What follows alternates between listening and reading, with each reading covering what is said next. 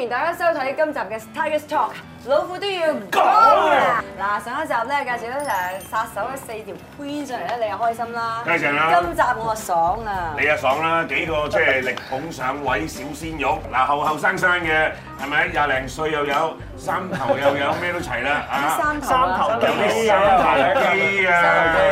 介紹下嚟聽下先。做一做一介紹下自己，係，我介紹我係吳業坤，大家好。 Hello，大家好，我係 Dixon 余德成。哎吳姑娘你好。Hello，我係黃庭鋒，庭鋒。你望下我先啦。你好啊，你好。你好啊，啊係咁 啊。吳姑娘睇下樣先，伍姐姐你好，我係丁子朗。唉，好嘢好嘢好嘢，好型晒，歡迎晒，歡迎晒，真姐係姐係咧。嘛？五姑娘都唔緊要，五姐姐破壞晒。破壞咗平時咧我會鬧人嘅，但係你啱啱叫五姐姐，我嬲㗎嚇。好，咁我都會叫唔自己會呢個我都係陪追陪追陪追，係啊，杯啊嚇。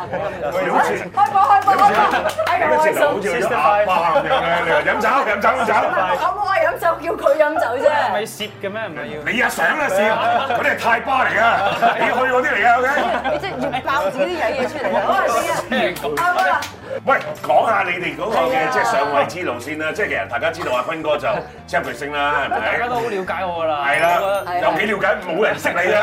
你講下先啦你咩？諗多咗啦。但係我想了解佢哋三位。 OK，嗱，Dixon 咧就即係我認識你就喺誒電台嗰度認識你嘅係，晚我就晚都睇到你咁滯啊。係啦，以前喺電台嗰度就同佢咧，佢就做做做幕後工作啦，有做主持人啦，有做啲誒足球啊睇波嘅節目咁樣啦。係之後有機會入去電視台，講講嗰個嘅機緣係點樣嘅？誒機緣就係入咗公司之後就誒被公司安排咗去做兒童節目啦。咁因為兒童節目可能就因為始終一至五出街，咁所以多啲練習機會。 Sorry，幾耐啊？兒童節目同埋運動節目。誒兒童節目做咗一年半，係誒體育節目到到而家都仲做緊。又開始拍劇啊，開始做好多嘅主持啊，係同埋工作啦，係咪？係啦咁發展得幾好喎。咁樣都啊都開心嘅，都開心嗯嘅。跟住之後亦都有機會同阿嘟姐同埋 Lisa 姐合作，咁嗯所以算好人生最高峰噶啦，我覺得已經係。係啊，未已經係最高峰㗎啦未到未到頂峰係啊今日嚟埋呢度就成為我定啦，我定啦，喂，見你都識好多女喎，係咪啊？識誒大家咁話啦，識啊識好多女㗎識啊大家咁話啦，喺呢個圈裏面唔係男係女㗎啦。嗯，都識好多人啦你。睇佢眼神一定你。唔係我有啲有啲合作嘅。坤哥想請睇嘅，下做啦，識埋周秀娜添啦，係咪啊？嬲啦！啊係喎，真定假㗎？咩事啊？咩事啊？最唔中意呢樣嘢啊！人哋啊的神哥咧就同啊阿娜姐啊，又出街又食飯又剩咁我哋識周秀娜嘅， 係你拍過拖朋友嘅。你 同佢啊？喂，你同佢你明㗎？咩嚟？我想識嗰個，我唔明係啊啦咩嚟嘅咧咩嚟㗎？我唔有明。冇我啊？都話咩？咩嚟㗎咁啊，你哋兩個咩嚟啊？我哋誒鄰居，咩嚟㗎？鄰居我真係隔離好左右樓樓上樓下咯，係嘅。。哇！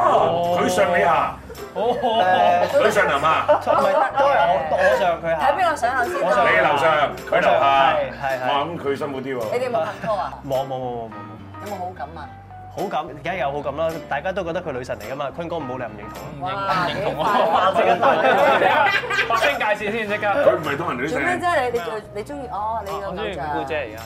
咩唔顧車啊？唔顧姐拖嚟啦，我同佢比較近你啦。唔顧媽，你唔顧姐嘅，即係你一串緊我嚟㗎。係啊，佢講揸嘅士。機啊！後生真啲，係。後生啲。à. OK，但係佢同我講喎，佢話你煩住佢影相喎嗰日。影張相啫，咩慶功宴喺煩住佢影相影喎。一張啫，大佬。嗱，嗱姐唔出聲啊！佢講咩？嗱姐咩事啊？我佢話佢話有個小朋友中意咗佢好耐定係咩喎？唔唔係，我係想影張，我想影張十年前嘅對比照。 OK，十年前你同嗱姐我張相啦，當時係咩場合影嘅？十年前係十年前展係覽會嗰度咯，係咪啊？係有個錄音室嘅。 OK 我同佢錄過音嘅。哇，哇！係啊，錄咩音啊？唔係咁樣，我同佢錄過嘢食啫，你同佢錄過音咁犀利嘅。錄咩音啫？個你音哋正唔正？覺得幾好。嗰啲咁啊幾幾順滑啦，嗰啲幾 smooth 啦，唱得係啊，咁啊先調一調咯要。啊，又調到個音啊，哇！真係調到你調埋個音添啊！十年前識娜姐誒調個調一調音，音部調一次定調幾次啊？好似誒唔知啊，其實唔係我調嘅，佢輪到你咩？真係，如果要唱歌嘅話，調音嗰個梗係出邊嗰個調啦，係咪先？真嚟講，喂，你係 TVB 嘅調音師真係啊，好犀利，都出名咩嘅。咩音部啊，你講咩啊？調我而家講啲音樂啊、音部啲人，嗰啲人嚟啊你啊，健身嚟啊，健身借翻嚟啊，健身借翻嚟啊，係我係我健身借翻嚟啊，踩你腳啦！ Sound Department 冇錯。跟住之後咧，十年之後你又想揾翻阿娜姐影翻張相，係喺喺咪？馬拉咁啱拍劇咁咪影咯，但係嗰日可能我。我自己就緊張啊突突突突突突然間你唔使由我交代嘅喎，我都唔知我都唔知我都唔知我哋聽講下講下啫嘛你幫我同佢講聲對唔住啊！你自己揾佢啦。算啦，你哋兩個自己搞掂啦，好唔好？冇煩啊，霆鋒咧，霆鋒你就犀利啦，足球員嚟噶噃，講下我就先。我喺英國翻嚟嗰陣時就係去咗中文大學啦嗰陣時，咁啊誒畢業之後咧就差唔多教咗三你哋望住嗰邊講緊差唔多三教定搞啊？搞，教教 好直接，好直接，好直接。你咪直接講啦得㗎啦，咁啊我聽到嗰陣時啦。教教咗三年 P.E. 啊，差唔多喺國際校嗰度。咩機會入嚟 TVB 啊？係嗰陣時其實就有個學生個媽媽咧，就係 artist 嚟嘅。哦，咁佢就係啊子清，子清。啊，陳志清，咁其實嗰三年，即係我喺嗰間學校教嗰三年，就同佢完全係冇講過嘢咁嗯啫。咁去到真係畢業嘅時候，佢個女畢業啦，咁啊即係先至同佢叫做傾偈，跟住佢就話：，咦，我覺得你其實你咪你咪拍嘢㗎你。我話嗰陣時我係已經係做緊誒，即係喺喺誒另外一間電視台嗰陣時係講緊啲體育嗰哦啲。係我嘅即。係做誒主主播持啊主嗰陣時係誒，即係譬如可能有啲評述員隔離，可能講下啲足球嘅新聞啊，嗯可能啲花絮啊，即係有做緊㗎啦，已經係咪講下嘅都有。真係好好似眼窿我想問你咧，咁你你喺嗰個國國際係啊，學你校，冇睇人啦，即係國際學校教書嘅時候咧，我聽唔到你可我以想問返問，佢好似我哋啲年紀啲媽咪睇咧唔，到啊！你我哋啲年。得可以，即係我哋啲我哋啲年紀啲媽啊咪咧，飲啖先，飲啖先。唔使嘅。我啲年紀媽咪咧，見到你咁靚仔嘅老師，哎呀，你教我仔教我女㗎，多唔多 fans 㗎你？你知唔知好多媽咪可能都好欣賞你㗎？唔係，其實即係嗰陣時有一個日本嘅媽媽，喂，睇住你一手，你一手做咩？冇嘢啊！你咁樣攞上去，你真係冇啊冇啊！你一定攞咗邊度啊？我好緊張睇住你手，你睇住，我好定㗎，慢慢嚟啊！佢唔定啊！即係講真事，講講真事咪講真事。日本有個媽咪唔係，即係有有個日日本有媽咪喎，話唔有係有個有個即係日本比較後生啲嘅媽媽，佢就即係我教佢個仔游水嘅。係咁佢就唔知點解即係成日會放學嘅時候就會即係等等我放學咁樣咯。點解你覺得佢等你放學啊？因為佢都唔記得接自己個仔走你喎。咪睇過？因為個仔咧全全校嘅人已經走晒㗎啦嗰陣時已經哦係啊咁跟住之後佢就成日會喺個操場嗰度自己喺度拉筋啊。着咩衫㗎？着住啲好啲短褲啊，即係好似我而家咁樣係咪啊咪再短換啲佢啲，啦再短啲，再真暴露係啲真真事嚟㗎真事嚟嘅呢個係。咁跟住你點啊？佢有冇同你打招呼？跟住我咪我咪我兜後門走咯，好尷尬。你覺得五係姑日娘本啊媽媽嚟五嘅姑娘正啲定係嗰個媽幫我媽？睇，幫你鬥嘢哎呀，唔該晒 啊！跌晒啲嘢出嚟真係。即係都真係有少少咁樣嘅豔遇嘢嘅，咁得意嘅。最勁你話佢拉筋嗰下先犀利啊嘛，嗰個媽咪喺。個操場嗰度得佢自己一個係啊喺望度住你但係冇人喺度。佢都係想俾你睇啫。類似係呢個眼哇，神唔好咁邪啊！咪啊！我諗佢都係想你帶佢去嗰啲實驗室度玩啊 test tube 嗰啲嘅啫，係啊咩小朋友幾多歲 test à, tube 啊 test，tube，test 啲試管啊。我所以我話就係問一個問題，就一定會受啲媽咪啊、啲家長歡迎。喂，佢真係幾靚仔！我第一次見到佢嘅時候咧，我覺得哇，佢好似郭富城嘅，即係我都有少少似成成嗰啲嘅感覺，係嘛？嗯同埋好健康啊！唉，OK，咁啊，跟住之後就入咗嚟，就開始做誒唔同嘅節目一開啦始。就奧運啦，贏一路奧運啦。嗯咁我就冇去巴西嗰陣時，我係留喺香港。 OK，咁跟住就再接觸多啲啊，譬如好似誒明珠生活啊，嗯啲即係 fine dine 啊 Ừ. 嗰啲。嗯，我識英文你識講英嘅文啊？我識我識少少嗰種竹升 雞，外國國翻翻嚟講少嚟少少少英英文，都識。作 c p 茶嗰啲係咪啊？多謝啲嚟嘅，多謝。啊你你講兩句啊嘛。今日發展得幾好啊！開始又拍劇啊笑到你，拍劇添啦喎，係咪？又開始拍嘅係啦，嗯，唔甩入地。咗行幾多年啊？三年幾四年差唔哎多，呀，真係真係。差幾多歲啊？三三十二三三十二啊㗎，三三。十二的成年啊？誒三十，邊個咧三十。 ？OK，最後生就嗰個僆仔啦，過去坐啦，嗰個真係好嘢。太細啦唔得啊！叫佢太細啦唔得啊！叫佢坐過嚟啊！叫佢坐過你嚟坐啦過嚟，坐過嚟，係啊，你坐過嚟啊！喂，咪先嚇，我有選擇㗎。好選擇嚟㗎。我睇你點啱有選。啲，啱有啲，係啊。有冇？一家感覺。邊個咧？邊個咧？嗱，望望落住。嚟啊！ OK，阿丁丁，你好，你好，我唔敢望落去。阿 Bob 你好，啊你好啊，你好，喂丁你丁好兩你叫張，咩名啊？我叫子樂，佢 J 啊，聽講聽講啊，犀利哇，有嘅。成績喎，樂小姐大讚你喎。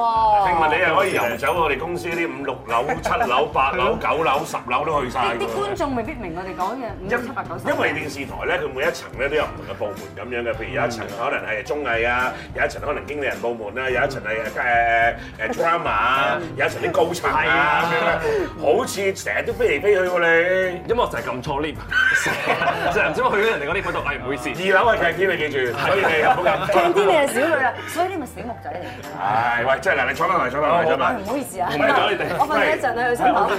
好陶醉嘅。但係講真啊，晶晶呢呢度最後生幾多歲啊？誒啱啱廿三，黐鬼哇！知線你生得你出嚟，我真係我生佢生佢出嚟生得佢出嚟，我五十㗎啦已經。 OK，即係你廿六七歲生佢就啱啱呢個仔就咁樣。係啊嗌媽咪啦，媽媽啱啱有啲母女團聚、母子團聚咁嘅老女啊母子團聚咁嘅。 OK。當代母女啊！唔敢唔敢唔敢，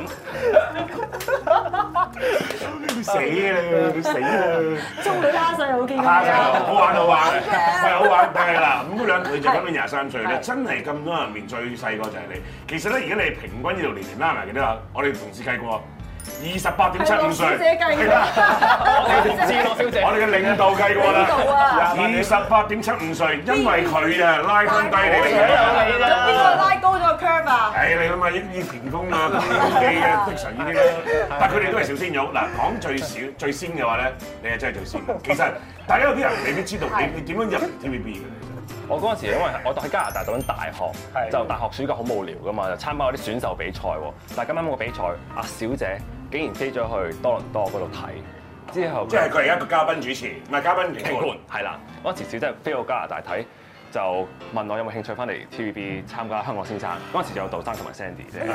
但係我冇參加做評判啊。係啊，咁嗰時我真係一個僆仔，放緊暑假讀大學參加啲課外活動嚟啊，TVB 玩咁樣就玩到而家。係，OK，咁即係而家你大學畢咗業未啊未啊？ ？suspend 緊啊！係啊你，suspend。做緊咩㗎？我當緊 global business。哇！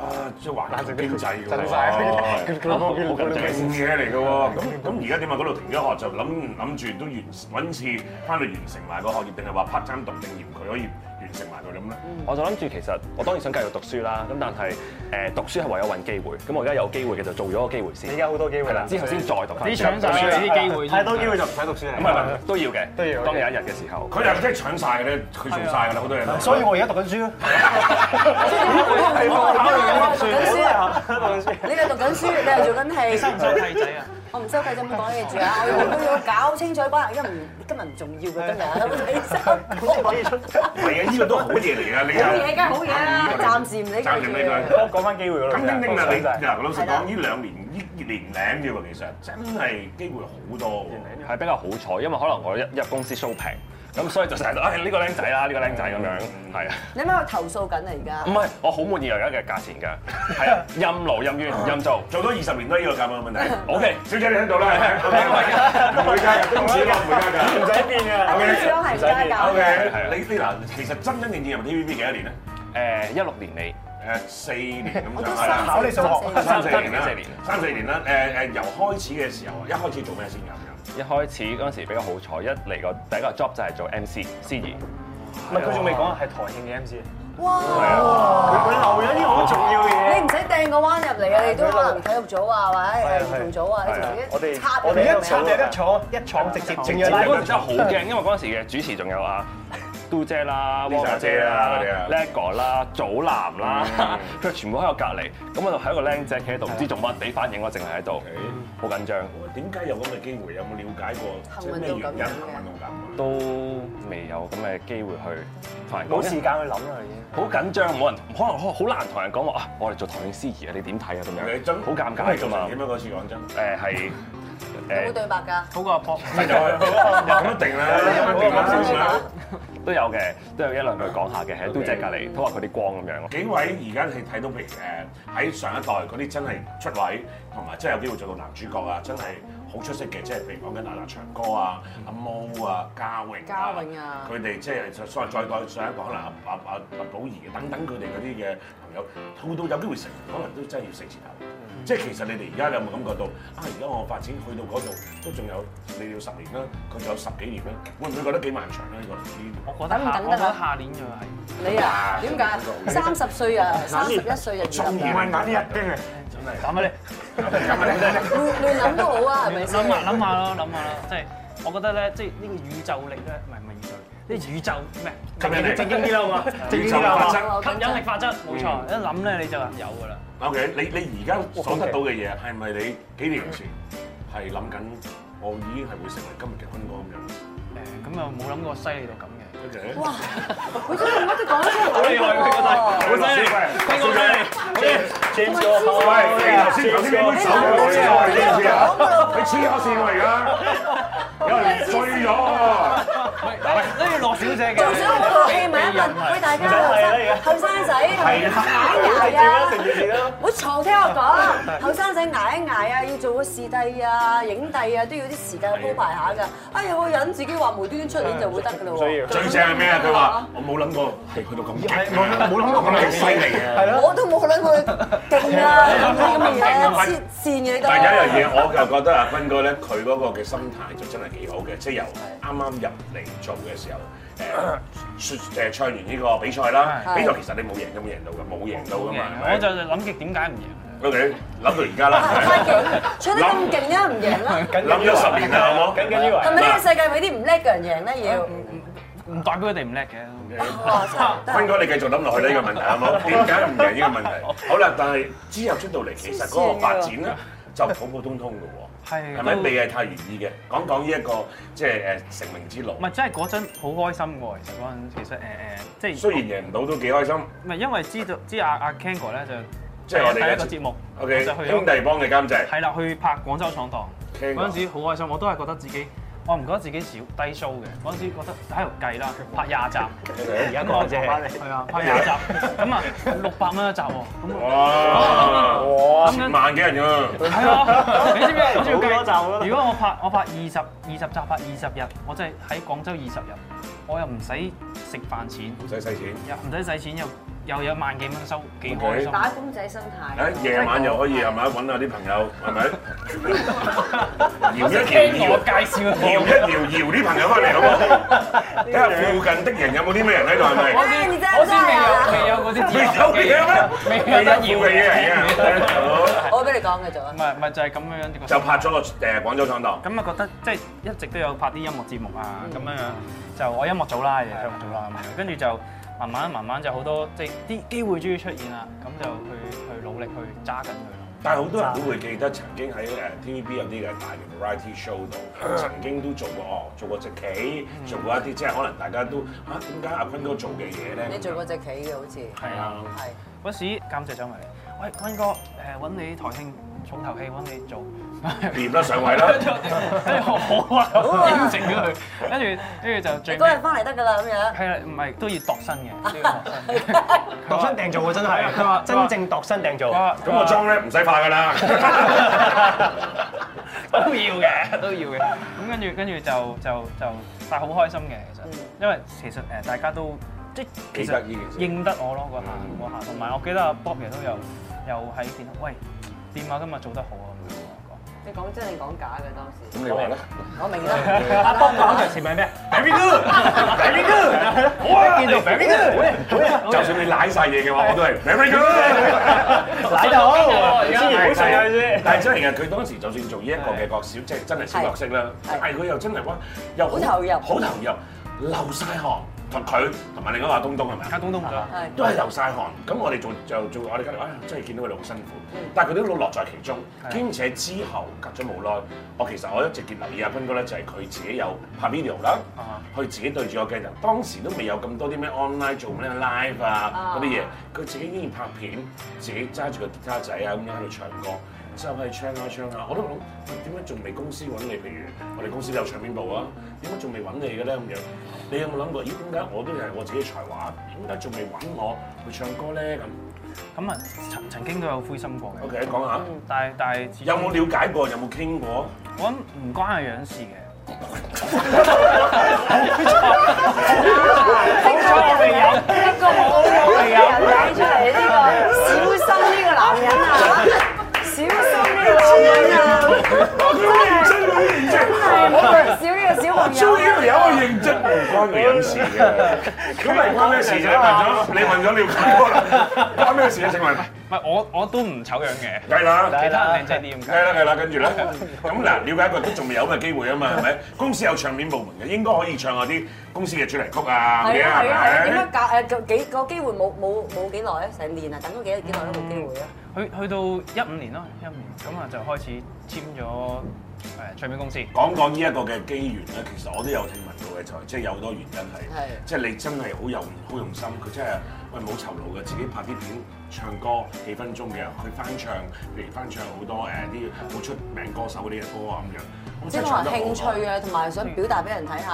係都係即係簡單啲講句就係話，即係中意唱歌啊嘛。係咁啊，中意唱歌誒，即係唔好用個嘴嚟講，即係即係行唱出嚟動做出嚟。係 OK 咁啱啊如果你你真係得嘅，我覺得就有一日會會有人睇到。就係啦，小姐又睇到啦小，姐唱片公司嘅人睇到啦，跟住就介紹你去咗一間嘅唱片公司嗰係度，出咗一隻歌，嗰一首歌就係原來他。你咪唔知 啊？夠愛哦我，跟住咧，咁就爆啦！就唔係鬧講嘅未？講一講，真係呢一首歌嗰一年同埋你啊，帶俾你嘅人氣係攞到，即係譬如商業電台、商台嘅，我最喜愛嗰個男歌手嚟歌曲啊，歌歌手歌曲歌嘅手歌曲都好係長唱嘅咗，托賴托賴呢個跟住就呢個真係要謙虛少就少。喺台上面嗰個眼鏡嗰個唔係小事啦，就噴咗霧啊啦啦，就係啦，一路喊一路講多謝。喂，真係諗都冇諗過啦，大佬係 嘛？真係冇諗過，我我我諗住自己唔會喊嗰下，但係突然間唔知點解唱到嗰句，個心入邊好多好似走馬燈咁樣，好似食死咁樣嗰啲回憶 咧。錯等等咗好多年嗰啲可能呢你嗰時 à? 見面喎，見你唔到嘅，嗰啲怨氣啊，氣過嚟啲。呢個隧道啊，係咪啊？你有冇見到？啊見你唔到，就到啦喺紅館見你唔到嘅。即係係嗰下就突然間一下個情緒又黐線啊咁 OK 啊，估唔即係估唔到幻想嘅嘢唔係誒會會出現喺面前，好似五姑娘咁樣細細個。細細個咩啊？細細個咩講真係出啊現咗喺面前嗱，你講咧，喺細個掌咩喺啊？掌門人佢嗰時好好正啊咁樣咧，估唔到喺面前仲正咁樣。完啦，唔使理我。講幾好啊，你都話你正。好啊！呢個呢個男子咧，重新估計佢喎，不知幾聰明㗎。但係就真係個機會係好好嘅。我有樣嘢想講嘅就係完咗嗰一年之後咧，其實第二年咧都係仍然即係無論係呃誒網民啦，嗯好多嘅朋友咧都係好支持嘅。但係好奇怪嘅就係當捧到你越高，好多人中意你係咪？亦都同時間引嚟好多人唔中意你。有冇呢你種點啊樣？捱過嘅？我我講過，望望咯。唔好唔好俾佢入。唔係，咁我就我真係嘅，即係我諗唔單止係，即係我點解我想了解呢件事？你當時點樣去克服咧？因為我自己都會有嘅，即係當你越嚟越俾人哋可能認識啦，人哋了解你多咗啦，誒你嘅機會多咗啦，甚至乎可能啊知名度等等都可能多咗嘅時候，會有啲人覺得嗯。可能之前會有留意嘅，再留意你多咗之後，可能唔知點解睇多咗，誒哎唔中意你，或者冇原因嘅。你有冇當時你都係啦，啊五姑娘都明白，你有冇了解過唔？係我首先誒、真心嘅覺得，即係唔好聽嗰啲唔好嘅聲音。嗯你知唔知？即係有人同我講話，你開紅館啦，即係有人去支持我呢件事，點解我唔去做好呢嗯件咁大嘅事，對我人生咁重要嘅事，而去你呃睇誒負面嘅嘢咧？所以啱啱啱聰所明。以誒呢、件事咧就係咁，啊即係好簡單，你唔好聽嗰啲負面嘅聲音。嗯即係整蠱你嗰啲聲音，即係話，所以有啲人咧擺好多個心情落去咧，聽一個人講你一句唔出唔啱聽嘅説話，勝過一百句讚美嘅説話咧，嗰啲咪輸咗咯。多謝我小姐。有幾難聽咧？我想問問阿坤哥， 最難聽嘅咩即係你睇過，無論係嗰啲留言或者可能兜口兜面，或者人哋耳仔邊傳翻翻嚟去 你你嘅，最介懷邊句説話？哦，我知啊，咩啊？垃圾。成日話我，成日咁話我呢個人，你一定好介意你先咁會話係你。介懷啫。係唔係？sorry，其實你我已經忘記咗啦 其實嗰陣時係你，誒唔關我事係嘅。乜嘢咧？誒，我諗就係就係憑咩咯呢兩個字咯。哦即係咩？我諗憑咩呢個都幾腰哦喎，你行呢一個套入任何人即身係上你。咁努力嘅時候，即係啲人如果問你，喂，憑咩你做台電視？即係哦你即係你都做你得都唔知我 自己，即係大家大家唔知經歷過啲咩㗎嘛。係冇錯你淨係有啲人淨係睇到表面嘅嘢。係係咁就問你憑咩？你有冇睇過大家點努力法？點解？因為背後嘅嘢係啦係啦，大家每個人都係咁。丁子朗係咪你都有聽過呢句説好多好多公司都出邊啲人都會講話？呢點啲樣啊咧？你喺邊度睇得到咧？呢啲呢啲呢啲係講緊網絡上面嘅留頂言唔啊啦順。啊！即係最最過唔到自己。都係憑咩？其實就係誒服裝姐姐同我講嘅，佢話啊有其他 artist 都啊，喂咁點解呢個僆仔一嚟就做台慶司儀，之後又去拍《森美旅行團》，好似好好似好爆咁我個節目咁樣，係咯，啲身邊啲人會咁問我點解嘅咧，係咯都會咁講，咁好似坤哥咁講，聽得多會開始質疑翻自己嘅價值。咁、其實我係邊個咧？我係係咪真係個僆仔做唔到咧？定係？我點解我會真係我點解會得到咁嘅機會咧？咁慢慢質疑得多嘅時候，就覺得其實你唔需要聽呢啲，你做翻自己嘅時候，因為你相信自己嘅價值，就覺得自己一定會俾人嗯愛，咁啊我覺得係好緊要。咁但係圈入面或者有冇啲哥哥姐姐，即係講緊同行嘅做幕前嘅，都有試過俾佢哋蝦過啊，或者有啲説話揞過啊，令到你覺得嗯原來呢個圈係會咁樣嘅喎，有冇試過咁多位？嗰陣時做台慶，一入嚟我入咗公司兩個月啫，就做台慶司儀。咁嗰陣時坐緊排嘅，咁有個大前輩啦，佢就講話：哇，靚仔你做司儀啊！啊，改朝換代啦咁樣。佢話 TVB 改朝換代啦咁樣。之後佢後面又補翻嘅就話：啊，呢個 running gag 嚟嘅，俾你小鐘你成晚，俾機會你啦咁樣。咁我就雖然佢真係講笑，真心地希望有個笑話嚟幫到我出位。咁但係嗰下就啊，原來可能真係會冒犯到其他人。因為我諗係嘅，係啦，係啦。係咁嗰個好深刻，一入嚟就大前輩。嗯我冇都試過喎，佢啊有佢佢有我試過我試過喺第一次拍劇嗰陣時係有一套叫做《翻山武林》嘅劇啦。咁翻山武林係啦，咁嗰陣時仲係即係可能啲即係 PA 打俾你咁樣，喂有個好好嘅角色發揮揾你啊嗰啲咁樣啦，揾你做士兵喎咁樣。咁我真係我嗰陣時係第一次拍劇，完咗呢一個我諗係里約奧運嘅時候就第一次拍劇，哇！拍劇試下啦咁樣。第一套劇，第一套劇嚟，咁啊又其實得一幕嘅啫。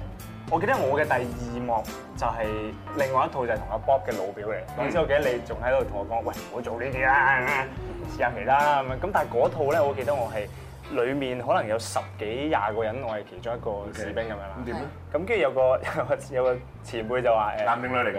男嘅男嘅，佢係男主角嚟㗎。佢話佢有去到嗰啲位啦，似啊嗰啲位啦，咁上下嘅位啦，咁上下嘅位啦，有位前輩咁， 即係佢咁佢就係、誒，即係準備俾一班士兵圍，然之後個士兵其中一個比較突出啲嘅士兵咧，就揾槍舉住佢。咁然之後佢其中即係咁，然之後嗰陣時咧個導演就話：喂，裡面其中一個似樣啲嘅走出嚟啦。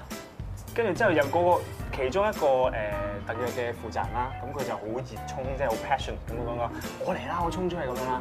咁佢衝出去第一次、第二次、第三次又要翻翻去由 NG、NG、NG 出嚟講，佢話跟住之後咧個導演就話：，唉、不如你嚟啦，咁啊指住我嚟啦。咁然之後咧，我出去咁、個嗰陣時嗰個前輩佢就唔知已經換咗人啦。咁我出去一指佢嘅時候咧，跟住之後，跟住佢嗰陣時嘅反應就係、點啊，好醒啊嗰啲嘢。眼神啊眼神啊好醒啊咁樣嗰啲咁。咁嗰即係嗰嗰一刻就係嗰個係我第一套嘅叫做試嘅一個 drama 咁就做咗呢樣嘢。難受嘅，都有啲難受嘅啫，因為未未係好接觸過，亦都未係好經歷過嘅時候，嗰種感覺就會覺得。嗯我都我都冇做咩，我都已經好努力噶咯，我出嚟咁樣難受會出現咁話你呵，係難受嘅。佢冇乜點樣出個聲，唔係話點樣硬你，但係個樣話俾你聽，你邊佢個樣話俾你聽，你出樣點解好醒嘅？想乜自己舉手走出嚟咁樣。講埋。但係但係真係冇，可能佢真係純粹佢可能嗰陣時嗰個負責人嗰個反應就真係佢自己未做好，但係佢又會話：喂，我出嚟啦，咁樣試啦咁樣。咁但係嗰個 tick 係 OK 咗嘅。 OK 咗係個咁之後而家呢兩年啦，有冇係仲喺公司度見到依位嘅？有冇同佢平平起平坐啊？關係上 面點樣先？佢唔知嗰個係我嚟嘅應該係哦，即係佢嗰陣時應該唔知嗰個係我嚟。咁而家見到嘅冇嘢嘅咁但係就算我諗佢喺嗰一刻佢指導我都好正常嘅，我覺得係咪先？前輩啊嘛，都要接受嘅嗰刻。翻去睇翻咁我第二套咧就係老表啦，就係另個完全另外一個前輩啦，嗰個就係就係你啦，嗰個前輩。另外嗰個前輩係啦，另外一個前輩咧就好鼓勵我咁樣走入嚟，戴住佢戴住個假髮咁樣。補習補習啊天王嘅補習天王係係喂，一下誒，你做呢啲奧運都似見過你喎。我做呢啲啦，哎呀，介紹咩啫？咁醒嘅係，啊係咁張眼隻手喺度。覺真係好正啊，好英雄咁樣嗰刻覺得。咁第二個前輩好好多喎。唔係嗰兩嗰兩套係比較特約式啲嘅明白嘅演員。花生木林嗰只，嗰陣時我係做一個 reception，你走入嚟嗰下，我同你見面，你就同我傾偈嗰陣時。 咁啊，總有遇到唔同嘅朋友去指導下，唔同嘅前輩啦，係咪先？我其實即係啱啱霆鋒分享呢件事咧，就令我諗起一件事，即係我咧可能我唔知係咪選擇性記咧，所以我記好多都係記好嘢嘅。我記得咧有一件事係好類似你嘅，咁即係第一次我第一次拍劇集啦，嗰陣時阿 Jo 揾我呃誒，佢個 P.A. 揾我做一個誒記者嘅角色，圍做圍訪嘅啫，誒、呃佢揾我拍《跨世代》之前嗰套，但係我唔突然間唔係好記得咗哦 呢個，即係做做做講 P.R. 嗰套有阿阿鐘阿阿 boss 話莫眼嘅，係莫眼嘅。玩家係我玩㗎。咁嗰陣時佢 P.A. 就叫我做嗰個記者，咁就誒有我啦，同埋另外幾個訓練班嘅誒朋友啦。咁我當時我係第一次誒接觸呢個劇集，咁我亦都完全係唔知道要點樣做個圍訪。咁跟住之後，咁我記我好記得，非常記得誒一個誒。叫李興華，亦都係我哋訓練班嘅同學啦。係啊誒，另一個就叫朱菲菲，一個女仔。咁我哋咁佢哋兩個就話：嗱，一陣間咧，因為我完全唔識，佢就話：嗱，一陣間咧，我哋就分句對白啦。即係其實佢哋可以唔俾嗰句對白我嘅，但係佢哋都分一句對白俾我講。佢話咁咧，至少咧鏡頭見到你，你點都會有 show 展出。我覺得哇，我覺得好欣慰啊！因為呢件事，好感動，係好，我真係好感動。我而家講我都有少少起雞皮，真係好感動，真係好感動。咁跟住之後誒，我我我仲記得，我仲記得我講得唔好，嗰個對白講得唔好，跟住之後咧，佢佢誒嗰個導演咧就話：喂，搞咩啊？咁樣啦，跟住之後阿興華仲幫我頂咗佢，誒得，唔好意思，我講錯俾你聽。即係我覺得哇，好好人，所以我記到我記到而家，所以我覺得即係做人就飲水思源咯。即係你話誒壞呃過我嘅嘢，我覺得冇，但係教過我嘅嘢大把喺度一。定記得。興華抵責，係同埋因為即係我之後聽阿 Jo 講，都係因為嗰即係因為嗰場，跟住之後佢見到我，所以之後先至揾咗我拍之後跨世代嗰個劇集。哇！就係嗰句嘢，你多謝翻興華喂，多謝多興華。我知即係誒內心我我哋即係心照心照。有啲嘅妹妹或者呢啲同事，唔好講到已經上咗位嗰啲一姐啊、一線嗰啲啦，可能啱啱訓練班啊，或者做咗幾年嘅即係超級巨星啊、係星夢啊，咁好多好多人噶嘛，係咪？確然好多嘅合作係會真係亦接觸到好多嘅誒女孩子嘅。而家 TVB 嗰度咁多女孩子，係你你要揀三個啫我要揀一個出嚟，揀一個真係呢個。如果可以追到佢做女朋友，或者甚至乎做我老婆、結婚生仔，呢、個真係冇一定啦。你入咗嚟咁多年，都應該有啲咁樣嘅夢想嘅畫面噶嘛，都有啲咁嘅人噶嘛，係咪？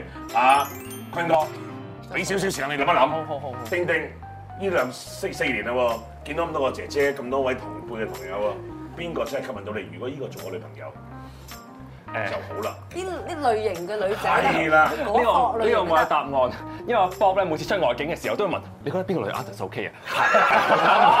即係其實佢佢自己問緊自己，係我純粹係咩啫？即其係譬如我哋。實呢個女同事 O K 嘅，我哋等緊埋位嘅時候，啊係啊，我哋等緊埋位嘅時候咧，咁啊就算女仔企喺度啦，喂，邊個最得？咁一定會咁傾下偈嘅，問呢啲嘢噶嘛。 係。你你死啦，爆咗佢啲嘢出嚟。所以呢個每出每次出外景，阿 Bob 都問我幾次。佢不過同阿嫂唔係講呢啲嘢我㗎，想了解下啫。係啦，即係大家溝通下，即係認識下公司嘅文化。咁我覺公 得司嘅文了化 解。公司嘅文邊隻 type 你最中意？誒，我中意誒湯洛文 Roxanne，嗯我真真係嘅，真係覺得佢好靚個嘅。款啊，係啦，有個氣我質啦，愛型啊，長頭髮女仔啊，個人講嘢嗰啲 feel 我啊。入行之前已經好中意佢㗎啦。係係啊哦，咁係姐姐嚟㗎喎。係啊係啊係啊，今日到嚟有冇同合作過啊？冇冇合作過。有有，佢喺娛樂大家嘅時候，佢誒佢做緊家族嘅時爆候，豆學生做嘉賓，跟住佢喺嗰個 chit chat 嗰度係咁同佢講，我真係好中意你嘅，你好靚喎，有即係私底下分享過啦，Dạ, 你咁記得？有嘅有嘅，拍節目嘅時候有係咁講係咁講嘅。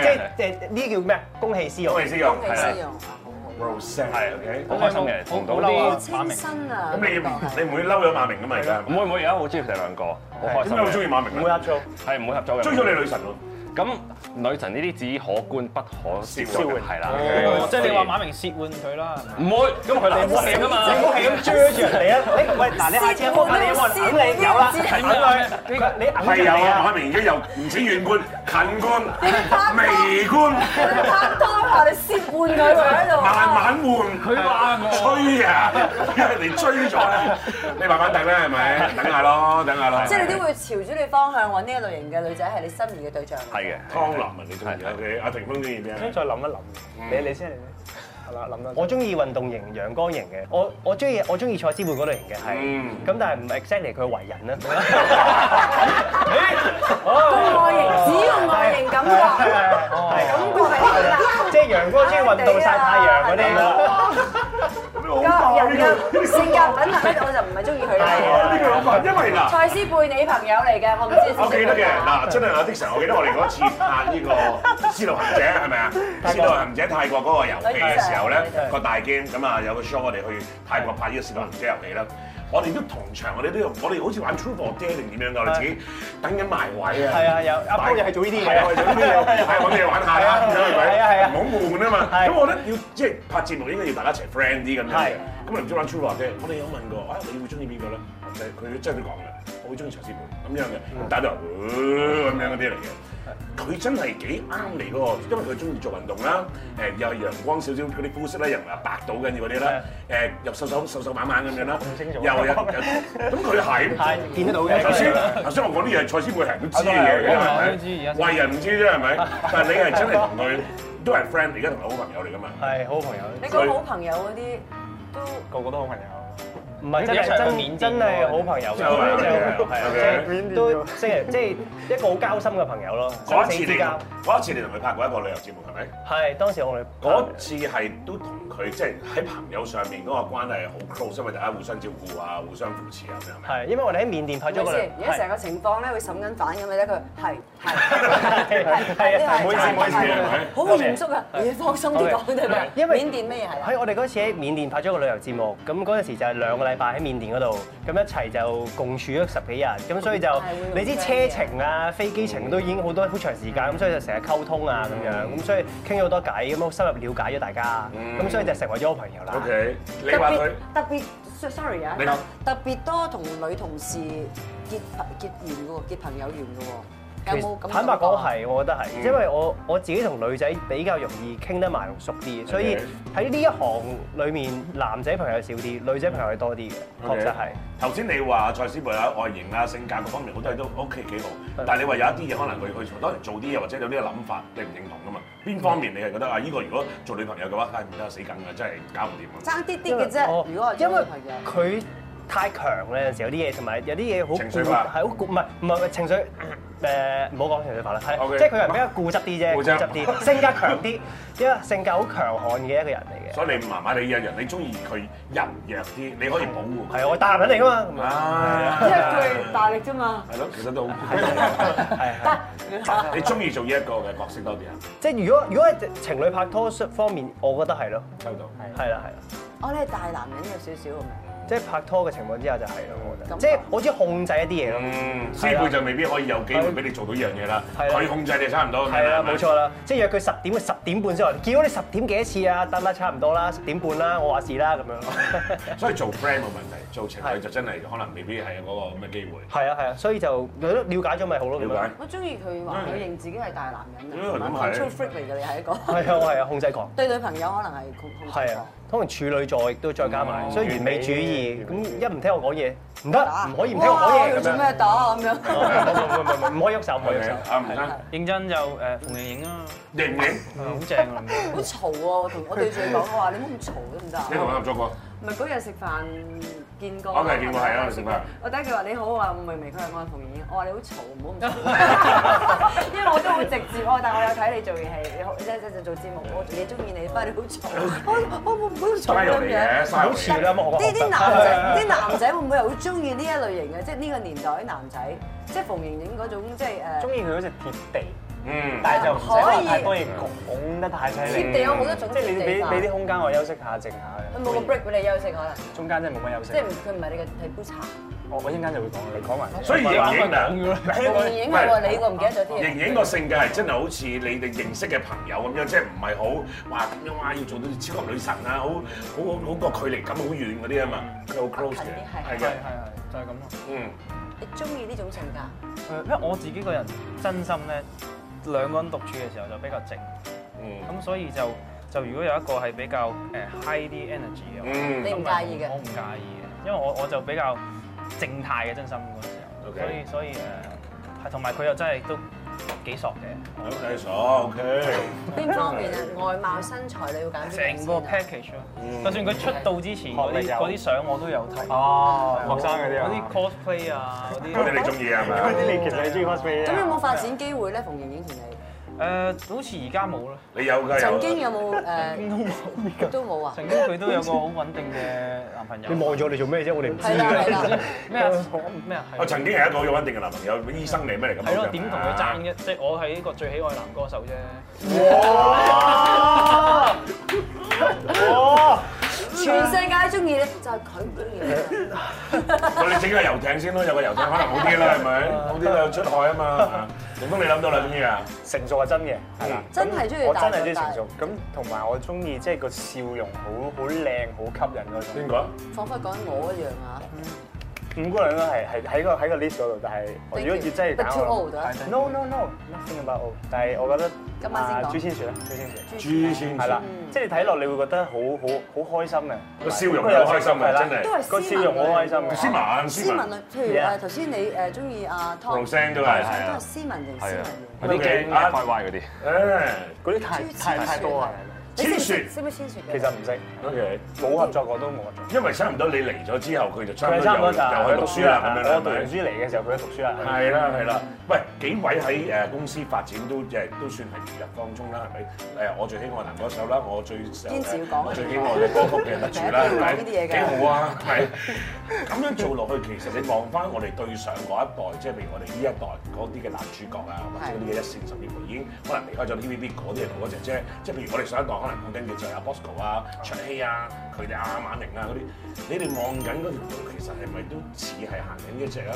又還是唔係你？我想行綜藝嘅，我其實我真係想轉嚟做歌手，我真係想做主持。你哋自己嗰個嘅行嗰條 path 係諗住點樣？之前有個前輩同我講咧，佢話如果想喺間大公司入邊誒叫做行條路順啲嘅話咧，就係、跟啲成功過嘅人行佢條路。咁你到真係到自己某個位嘅時候，先再行自己都未遲。 OK 咁所以我都係啊，都係喎，咁開始跟人哋啲路你嚟跟緊邊行啊啦。個條路行嘅？其實你自己有嗰 啲邊幾個有腳印啊？阿阿邊媽幾隻腳印啊？千祈唔好啊嘛，好陰功啊，好辛酸啊，屋企好多小朋友，生好多㗎，好嘈啊，食飯。OK，你講真，你你會你而家你跟緊邊個 track 嘅？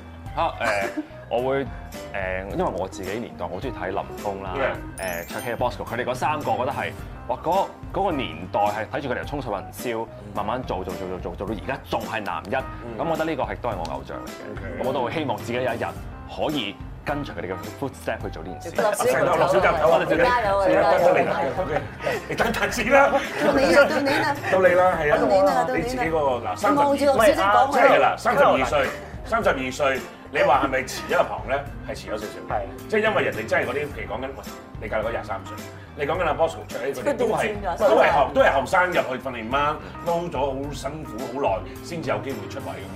你遲咗入行，入行嘅時候，其實講緊係廿六七嘅嗰陣時，啱啱畢業嘅時候教咗差唔多三四年書，嗯跟住先入行。咁你做嗰個嘅誒節目㗎嘛？所以你話如果問喂驚唔驚啊？其實嗰陣時應該要驚㗎啦，即係嗰陣時已經驚，但係已經入咗嚟嘅時候已經即係唔會再諗話年齡啊點樣，即係真係每一樣嘢都做到最好，係一百五十九個 percent 去做。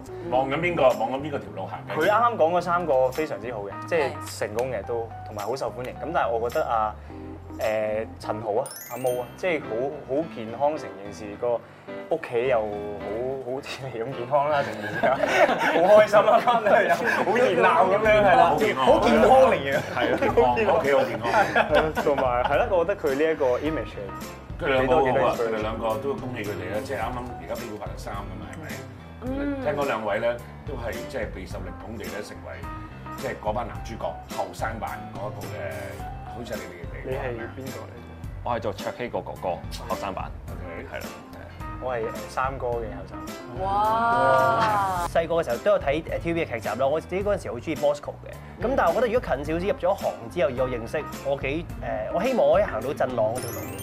因為即係振朗佢本身係一個非常之努力嘅人啦，咁誒、即係佢做戲做得好啦，咁亦都係即係苦練過，即係喺好多誒、劇集嘅演出裏面，即係你見到佢嘅進步啦。咁跟住之後佢同你做嗰個美女廚房，亦都見到佢有幽默嗰個本色。咁另外你聽完佢唱謝霆鋒首歌，原來佢唱歌都好得，咁我都希望我可以做到咁全面咯。啊即係其實你都好想多元化發展嘅，其實係係即係唱歌你又想嘅，啊係，即係我覺得可以話俾人知，其實我都唱歌唔算係太差嘅，即係再經過琢磨之後，可能有機會都可以同阿坤哥拼一拼。我最喜愛男歌手銀獎都係獎啦，我話 sorry 講，我得一個嘅有嘢，得一個。最受歡迎男歌手就三個，十個都有。我最喜愛男歌手。